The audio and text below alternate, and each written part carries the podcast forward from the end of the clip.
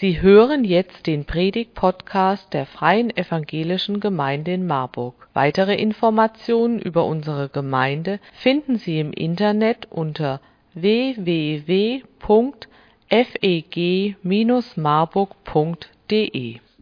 Es geht ein bisschen heute Morgen um das Bild von Gott, was wir haben.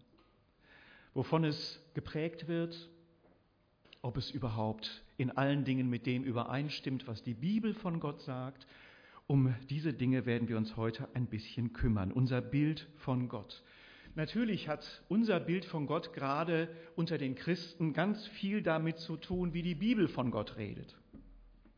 Denn die Bibel lässt sich ja vergleichen mit der Entstehung einer Welle, würde ich sagen. Die Ursache ist manchmal für Außenstehende nicht ohne weiteres sichtbar, aber die Wirkung ist sichtbar dass viele Menschen in der Bibel und auch nachdem sie oder währenddem sie die Bibel lesen, sagen, sie erleben diesen Gott. Die Bibel ist das Buch mit der wahrscheinlich größten Wirkungsgeschichte in der Menschheit weltweit. Sie ist ja auch das am weitesten verbreitete Buch dieser Welt. Sie ist über Jahrhunderte hinweg entstanden als Reaktion verschiedener Menschen darauf, dass Gott zu ihnen geredet hat beziehungsweise dass sie Gott hautnah in ihrem Leben erlebt haben. Und auch heute ist das noch so. Leute, die die Bibel lesen, die sich daraufhin ein bestimmtes Bild von Gott machen und darauf vertrauen, die können die Realität Gottes bis heute ebenfalls erleben. Und deswegen geht diese Welle auch noch weiter und prägt auch weiterhin unser Bild von Gott. Die Bibel spielt dabei natürlich die zentrale und tragende Rolle. Manchmal sagt man ja, nichts ist so alt wie die Zeitung von gestern. Man könnte genauso sagen, nichts ist so aktuell wie die Bibel. Sie war eigentlich noch nie überholt. Durch sie wissen wir zum Beispiel, dass es einen Schöpfer gibt, der diese Welt geschaffen hat. Ein ganz zentrales Bild von Gott, was wir mit uns herumtragen. Wir sind geschaffen worden, um für ewig bei Gott zu sein. Also, dass Gott nicht nur der Schöpfer ist, sondern auch der Vater, der Kinder um sich schart, also Familie hat, das ist auch ein Bild von Gott, was durch die Bibel an uns herangetragen wird.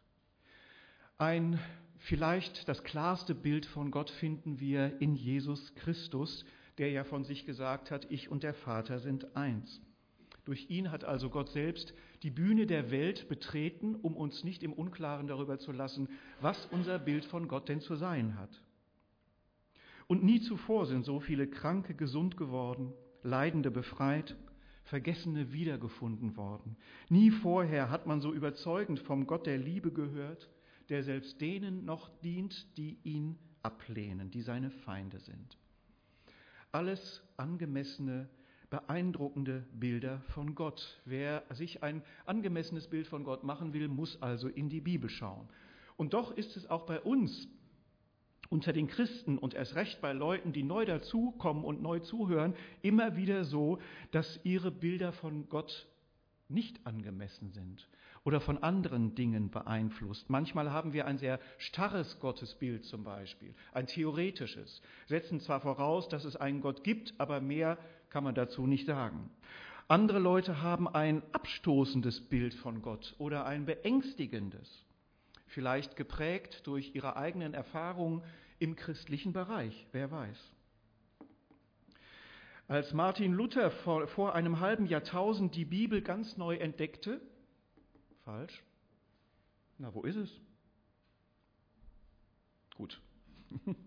Als Martin Luther vor einem halben Jahrtausend die Bibel neu entdeckte, schrieb er beeindruckend, dass Gott sei wie ein glühender Backofen voller Liebe. Die Kirche und was die Kirche tat, hat man vorher als eiskalt oft empfunden. Deswegen war das in den Ohren seiner Landsleute ein völlig neuer Gesichtspunkt Gottes, ein glühender Backofen voller Liebe. Was Luther über Gott entdeckte, hat die sogenannte Reformation ausgelöst. Und die wird noch heute als eine der größten Erneuerungswellen der christlichen Kirchen angesehen. Auch wir als evangelische Freikirche gehören ja dazu. Hinter dem, was die Bibel über Gott sagt, steckt eine gewaltige Wirklichkeit. Und die Bibel ist sozusagen der Fingerabdruck davon. Deswegen beschäftigen auch wir uns hier immer wieder mit Bibeltexten, weil sie deutlich machen, welche Realität denn da ist, obwohl wir sie manchmal nicht sehen und manchmal auch nicht fühlen. Heute soll uns ein Gleichnis Jesu dazu helfen, mal zu gucken, ob unser Bild von Gott denn überhaupt angemessen ist. Deswegen lautet der Titel dieser Predigt auch, Liebe tut's einfach. Die Bibel sagt, dass Gott nicht weit weg ist und auch nicht irgendwo rumsitzt, sondern in Bewegung ist. Er ist auf der Suche, schildert gerade Jesus den himmlischen Vater, auf der Suche nach uns. Und er legt dabei auch gar nicht so viel Wert auf äußerliche Zeichen seiner Macht oder auf Etikette. Könnte man ja denken, wenn schon ein Gott die Bühne dieser Welt betritt, dann muss man ja auch ganz viele Verhaltensmaßregeln wahrscheinlich in Kauf nehmen, um ihm überhaupt begegnen zu können. Aber das scheint Gott überhaupt nicht zu interessieren. Trotz seiner Gewaltigkeit zeigt er sich so, dass wir nicht erschrecken, sondern uns eher wundern. Das wird in Jesus Christus ja sowieso schon am deutlichsten. Weiter weg als von einem Thronsaal konnte Jesus ja nicht zur Welt kommen, als er in der Futterkrippe zur Welt kam. Er wollte aber auch zu den Kleinen und Unwichtigen. Und weiter weg von Krone und Hermlin als bei der Zimmermannsarbeit oder mit der Schürze bei der Fußwaschung konnte er auch nicht sein. Wollte er aber auch nicht. Er wollte zu den Angestrengten und Müden. Gott ist an uns mehr interessiert als an allen anderen. Er sucht unsere Augenhöhe aus Liebe. Das Gleichnis, um das es heute geht, steht in Matthäus 20 in den Versen 1 bis 16. Und die ersten beiden Sätze dieses Gleichnisses sind folgendermaßen. Das ist jetzt Matthäus 20, 1 und 2. Dort sagt Jesus, mit dem Himmelreich ist es wie mit einem Gutsbesitzer, der sich früh am Morgen aufmachte, um Arbeiter für seinen Weinberg einzustellen. Er fand etliche und einigte sich mit ihnen auf den üblichen Tageslohn von einem Denar. Dann schickte er sie in seinen Weinberg. Um die Bedeutung dieser Sätze zu verstehen, ein paar kleine Erklärungen. Erste Erklärung, der Weinberg ist nicht irgendwas in der Bibel, sondern er ist das Bild für Gottes wichtigstes und liebstes Projekt, nämlich sein Volk, seine Gemeinde. Dafür schlägt sein Herz. Und immer wenn dieses besondere Lieblingsprojekt Gottes beschrieben und erwähnt wird, kommt dieses Bild des Weinbergs ins Spiel. Also Gott wirbt hier nicht für irgendwas an, sondern für das, was ihm am allermeisten am Herzen liegt. Und der Denar, der hier der Tageslohn ist. Der Denar ist zur Zeit Jesu so eine Art Mindestlohn. Er bedeutet jedenfalls, es wird alles abgedeckt, was ein Angestellter zum Leben braucht. Also es ist keine Art äh, zu wenig oder guck mal, wie du über die Runden kommst, sondern der Denar steht dafür, dass diese Leute alles haben werden, was sie brauchen. Jesus zeigt schon mit diesem Gleichnis Beginn, dass er ein völlig anderes Bild von Gott hat als die meisten seiner Zeitgenossen und manchmal vielleicht auch wir. Er erzählt nämlich von einem Gott, der sich bewegt, der sich aufmacht. Und deswegen der Titel, Liebe tut's einfach. Da erzählt Jesus nicht von einem himmlischen Thronsaal, in dem kaum einer vordringen kann, kein Bitte nicht stören, sondern es ist für Jesus genau umgekehrt. Gott macht sich auf. Gott mischt auch auf. Und das tut er schon ganz früh am Morgen, erzählt Jesus, noch in der Dämmerung, als wollte er keine Zeit verschwenden. Gott sagt nicht, erstmal ich, die sollen froh sein, wenn ich überhaupt äh, irgendwas mit ihnen zu tun habe, sondern Gott macht sich von sich aus auf und will den Menschen begegnen, kommt ihnen entgegen. Und der frühe Morgen, den hat Jesus natürlich nicht umsonst gewählt, der frühe Morgen zeigt, dass Gott keinen Sinn darin sieht, abzuwarten, was passiert. Und auch keinen Sinn darin sieht, sich bedienen zu lassen. Er macht sich Arbeit. Er ist unruhig. Er investiert Mühe. Er nimmt dabei Verluste in Kauf und geht lange Wege. Er ergreift jedenfalls jede mögliche Chance, damit die Dinge gut werden. Und zwar für uns. Liebe tut's einfach. Da könnte man schon mal fragen, ist das eigentlich das Bild, was ich von Gott habe? Ein Gott, der sich für mich aufmacht? Oder habe ich immer nur das Gefühl, ja, wo ist er denn? Wie dringe ich zu ihm vor? Die Bibel sagt ausdrücklich, dass Gott keine Freude hat am Unglück der Gottlosen, sondern dass er sich vielmehr um uns sorgt. Deshalb macht er sich auch so viel Arbeit. Von Anfang an hat er sich ganz viel Arbeit gemacht. Er will, dass wir zu ihm gehören, dass unser Leben Sinn hat. Er will, dass wir glücklich sind. Schon bei der Erschaffung der Welt könnte man ja sagen, ließ Gott so lange nicht locker, bis alles sehr gut war. Gut war ihm nicht gut genug. Die Bibel schildert Gott schon auf den ersten Seiten eher wie einen Arbeiter, wie einen Gott in Blaumann und Schürze. Und deswegen ist es auch nicht unangemessen, sich ihn eher so vorzustellen. Er macht nichts mit links. Noch heute ist der Makro genauso wie der Mikrokosmos angefüllt mit zahllosen ungelösten Geheimnissen, die er alle aus dem Nichts geschaffen hat. Wie die überbordende Vielfalt der Pflanzen und Tiere. Bis heute fallen keine zwei gleichen Schneeflocken vom Himmel. Bis heute stehen keine zwei gleichen Blumen auf irgendeiner Wiese. Und auch der Mensch selber ist erschaffen worden als Ebenbild eines unerschöpflichen Einfallsreichtums. Das spiegelt sich auch im Menschen wider. Menschliche Mühe und menschlicher Erfindergeist haben die Welt seitdem unzählige Male verändert.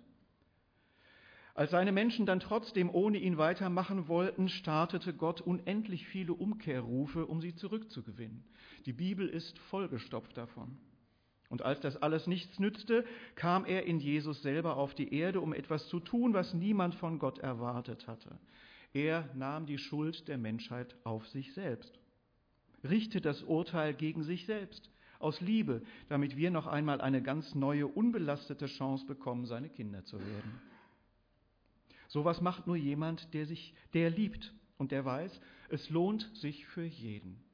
Also Gott ist, um das mal abzuschließen, in diesem Überblick unermüdlich unterwegs gewesen, um Leute für seinen Weinberg zu kriegen, um diesen Weinberg zu erhalten um ihn größer werden zu lassen. Jesus erzählt in dem Gleichnis, dass Gott Arbeiter anwirbt für sein Projekt Weinberg. Auch das hat natürlich eine Bedeutung, die man kaum glauben kann allerdings. Nämlich, ich hatte ja eben schon gesagt, was der Weinberg bedeutet. Und dieses Anwerben der Arbeiter für den Weinberg heißt, Gott vertraut uns an, was ihm das Wichtigste ist. Gott will es in unsere Hände legen. Er lässt die Sache nicht von irgendjemandem machen. Er hätte ja zum Beispiel auch mächtige Engel zur Verfügung. Aber das tut er nicht, sondern er will das, was ihm am wichtigsten ist, in unseren Händen wissen. Er traut uns etwas zu. Das heißt für mich persönlich, ich bin längst nicht das fünfte Rad am Wagen, was ich manchmal denke. Gott will auch nicht nur, dass ich Hilfsarbeiterjobs annehme. Er macht mit mir keine belanglosen Beschäftigungstherapien. Er will, dass ich weiß, ich soll ein Verantwortungsträger im Reich Gottes sein. Und das betrifft jeden. Ohne mich geht ein Teil der Ernte verloren, heißt das. Ist das nicht erstaunlich, dass Gott so etwas in unsere Hände legt? Viele denken ernsthaft, ist doch egal, ob ich dabei bin oder nicht. Aber hier zeigt uns Jesus das Gegenteil. Gott bindet sich an mich. Er traut mir etwas zu. Er glaubt an mich. Und schließlich, er garantiert, dass ich alles haben werde, was ich dafür brauche. Dafür steht ja der Denar, der Tagestarif. Auch hier wird mancher herausgefordert, sein Bild von Gott zu überdenken. Christsein besteht eben nicht nur aus Verlustgeschäften, Spaßkillern und erhobenen Zeigefingern, sondern wenn ich für Gott da bin, dann sorgt er für mich. In seiner Bergpredigt hat Jesus ja gesagt, nachzulesen in Matthäus 6 ab 25, Macht euch keine Sorgen um das, was ihr an Essen und Trinken zum Leben und an Kleidung für euren Körper braucht. Denn um diese Dinge geht es den Heiden, die Gott nicht kennen. Euer Vater im Himmel aber weiß, dass ihr das alles braucht. Es soll euch zuerst um Gottes Reich, um Gottes Gerechtigkeit gehen, dann wird euch das Übrige alles dazugegeben. Christsein heißt also, ein Leben in Gottes Projekt zu führen und sich dabei keine Existenzsorgen machen zu müssen. Aber nun gibt es ja dennoch Zweifler. Es gibt taube Ohren, verstockte Herzen, verängstigte Gemüter. Manche trauen Gott nicht über den Weg. Oder es gibt schlicht Leute, die von all dem noch nichts mitbekommen haben. Was passiert denn mit denen? Jesu Gleichnis geht folgendermaßen weiter und so ist es auch hier oben jetzt wieder zu lesen. Jesus erzählt, gegen neun Uhr ging er wieder auf den Marktplatz und sah dort noch andere untätig herumstehen. Geht auch ihr in meinem Weinberg arbeiten, sagte er zu ihnen. Ich werde euch dafür geben, was recht ist. Da gingen sie an die Arbeit. Um die Mittagszeit und dann noch einmal gegen drei Uhr ging der Mann wieder hin und stellte Arbeiter ein. Als er gegen fünf Uhr ein letztes Mal zum Marktplatz ging, fand er immer noch einige, die dort herumstanden. Was steht ihr hier den ganzen Tag untätig herum? fragte er sie. Es hat uns niemand eingestellt, antworteten sie. Da sagte er zu ihnen, geht auch ihr noch in meinen Weinberg arbeiten.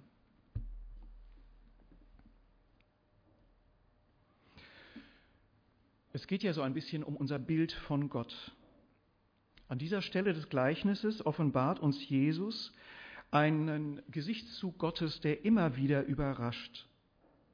Nämlich, dass Gott tatsächlich unermüdlich unterwegs ist, um auch die letzte Chance zu nutzen, jemandem ein sinnvolles Leben zu geben. Selbst dann noch, wenn wir vielleicht sagen würden, ach, das lohnt sich doch gar nicht mehr. Ist doch irgendwie schon rum. Aber Liebe tut's einfach. Offensichtlich ist Gott egal, ob sich das in unseren Augen noch lohnt, was er tut. Denn es lohnt sich ja auf jeden Fall in seinen Augen.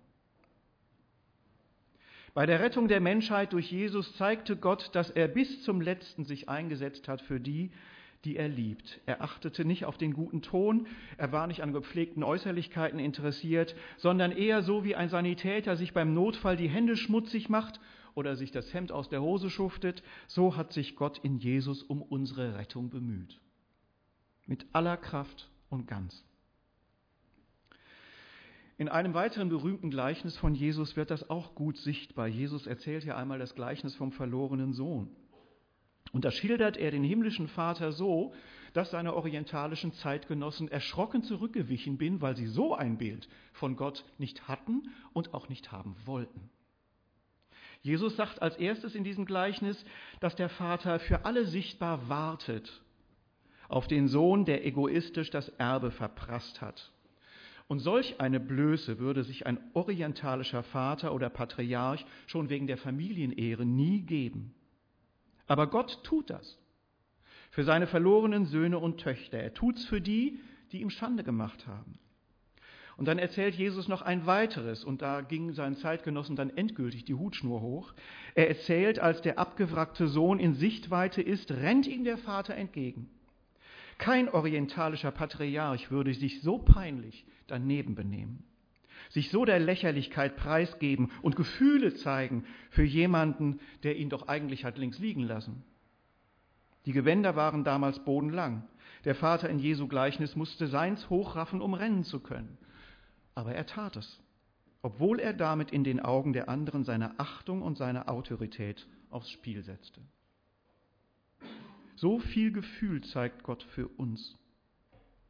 So sehr ist es ihm dabei egal, was andere denken. Hauptsache, er hat uns wieder. Liebe tut's einfach. Das ist das Bild von Gott, was Jesus hat. Diese Liebe beweist, wie wertvoll es in Gottes Augen ist, wenn wir zu ihm zurückkommen. Und Gott ist bereit, sich dafür lächerlich zu machen. Denn so wirkt das ja auf manchen, das sogenannte Evangelium. Gott bestraft alle Fehltritte der Menschheit an sich selbst. Das wirkt auf manche lächerlich. Und er tut es auch dann noch, wenn es sich nicht zu lohnen scheint. Wie bei den letzten angeworbenen Arbeitern für seinen Weinberg. Kurz vor Toresschluss kommt er immer noch, auch wenn wir vielleicht denken, das ist doch längst nicht mehr etwas für mich. Gott gibt nicht auf. Und wie schön ist es, dass Jesus in Jesus in seinem Gleichnis auch noch Menschen beschreibt, die Ja sagen, obwohl es kurz vor Toresschluss ist. Obwohl sie wissen, wie ungerecht es ist, für eine Stunde den gleichen Lohn zu kriegen wie andere für den ganzen Tag. Vielleicht hat das ja auch der Kriminelle gedacht, der neben Jesus gekreuzigt wurde. Dennoch hat er Ja gesagt. Und Jesus hat ihm geantwortet, noch heute wirst du mit mir im Paradies sein. Ich komme zum Schluss dieses Weinberggleichnisses, denn in diesem Schlussteil spitzt Jesus die Sache mit der Liebe Gottes noch einmal zu. Da lesen wir ab Vers 8. Am Abend sagte der Weinbergsbesitzer zu seinem Verwalter, ruf die Arbeiter zusammen und zahl ihnen den Lohn aus. Fang bei den Letzten an und hör bei den Ersten auf. Die Männer, die erst gegen fünf Uhr angefangen hatten, traten vor und erhielten jeder einen Denar. Als nun die Ersten an der Reihe waren, dachten sie, sie würden mehr bekommen, aber auch sie erhielten jeder einen Denar. Da begehrten sie gegen den Gutsbesitzer auf. Diese hier, sagten sie, die zuletzt gekommen sind, haben nur eine Stunde gearbeitet und du gibst ihnen genauso viel wie uns. Dabei haben wir doch den ganzen Tag über schwer gearbeitet und die Hitze ertragen. Da sagte der Gutsbesitzer zu einem von ihnen, mein Freund, ich tue dir kein Unrecht. Hattest du dich nicht mit mir auf einen Denar geeinigt? Nimm dein Geld und geh. Ich will nun einmal dem Letzten hier genauso viel geben wie dir. Darf ich denn nicht mit dem, was mir gehört, tun, was ich will? Oder bist du neidisch, weil ich so gütig bin? So wird es kommen, dass die Letzten die Ersten sind und die Ersten die Letzten. Nicht umsonst hat Jesus dieses Gleichnis so enden lassen. Er versucht hier klarzumachen, dass Gott jedem seine ganze Liebe gibt seine ganze Fürsorge. Egal, was wir dafür vorher vielleicht oder währenddessen vielleicht leisten können. Jeder, der zu ihm kommt, kriegt alles von ihm, auch die Spätsünde. Gott hat kein Interesse daran, irgendjemandem was heimzuzahlen. Kein wie du mir, so ich dir. Deswegen können die Letzten in diesem Gleichnis wahrscheinlich auch am besten begreifen, dass Gott wirklich liebt und nicht entlohnt. Deshalb sagt Jesus hier, Sie werden die Ersten sein. Die Ersten, die es am besten begreifen können, dass Gott wirklich barmherzig ist.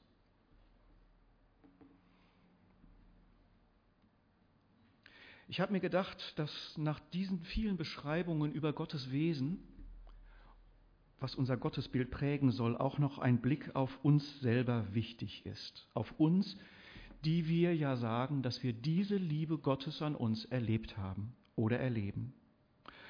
Wer durch sein Vertrauen auf Jesus Gottes Kind geworden ist, erlebt diese Liebe aber nicht nur, sondern er hat sie ja in sich, sagt die Bibel. Gott macht sich ja eins mit uns. Der Apostel Paulus schreibt ja deswegen in Römer 5, Vers 5, die Liebe Gottes ist ausgegossen in unser Herz, in unsere Herzen durch den Heiligen Geist, der uns gegeben ist. Diese Liebe, von der ich also eben sprach, die unser Gottesbild prägen soll, genau diese Liebe ist ausgegossen in unser Herz.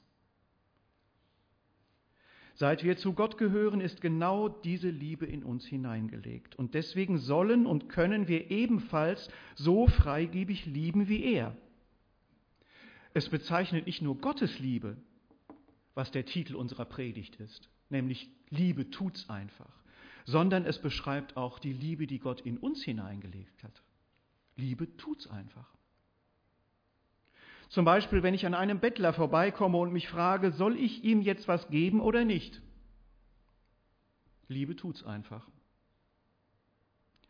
Wenn ich für eine Spende in mein Portemonnaie gucke und verschieden große Geldscheine sehe, welchen soll ich nehmen? Liebe tut's einfach. Wenn ich mitkriege, dass irgendwo Hilfe in der Gemeinde gebraucht wird, Liebe tut's einfach. auch wenn ich mich verletzt, übergangen und missverstanden fühle und an mir selber schon von der Kraft der also an mir selber schon die Kraft des Evangeliums und der Vergebung erlebt habe und mich dann frage, wie soll ich denn jetzt mit den anderen umgehen? Liebe tut's einfach, vergibt, geht auf die anderen zu. Ich persönlich glaube, dass es ungefähr das ist, was Jesus mit seinem Satz gemeint hat aus Matthäus 6, Vers 3, wo er sagt, lass deine linke Hand nicht wissen, was die rechte tut. Liebe tut's einfach. Wir sollen nicht immer abwägen. Bringt das was? Lohnt sich das? Habe ich alles Wichtige bedacht? Kann das überhaupt gut gehen? Liebe tut's einfach. Wir sollen nicht immer erst alles in Gremien erörtern, Pro und Contra kennen, Bedenken sammeln oder strategisch vorgehen. Liebe tut's einfach. Zum Glück liebt uns Gott genauso. Und zum Glück für viele Menschen um uns her hat er genau diese Liebe auch in unser Herz gelegt. Liebe nimmt gern Mühe auf sich, gibt nicht auf, berechnet auch nicht. Sie tut's einfach.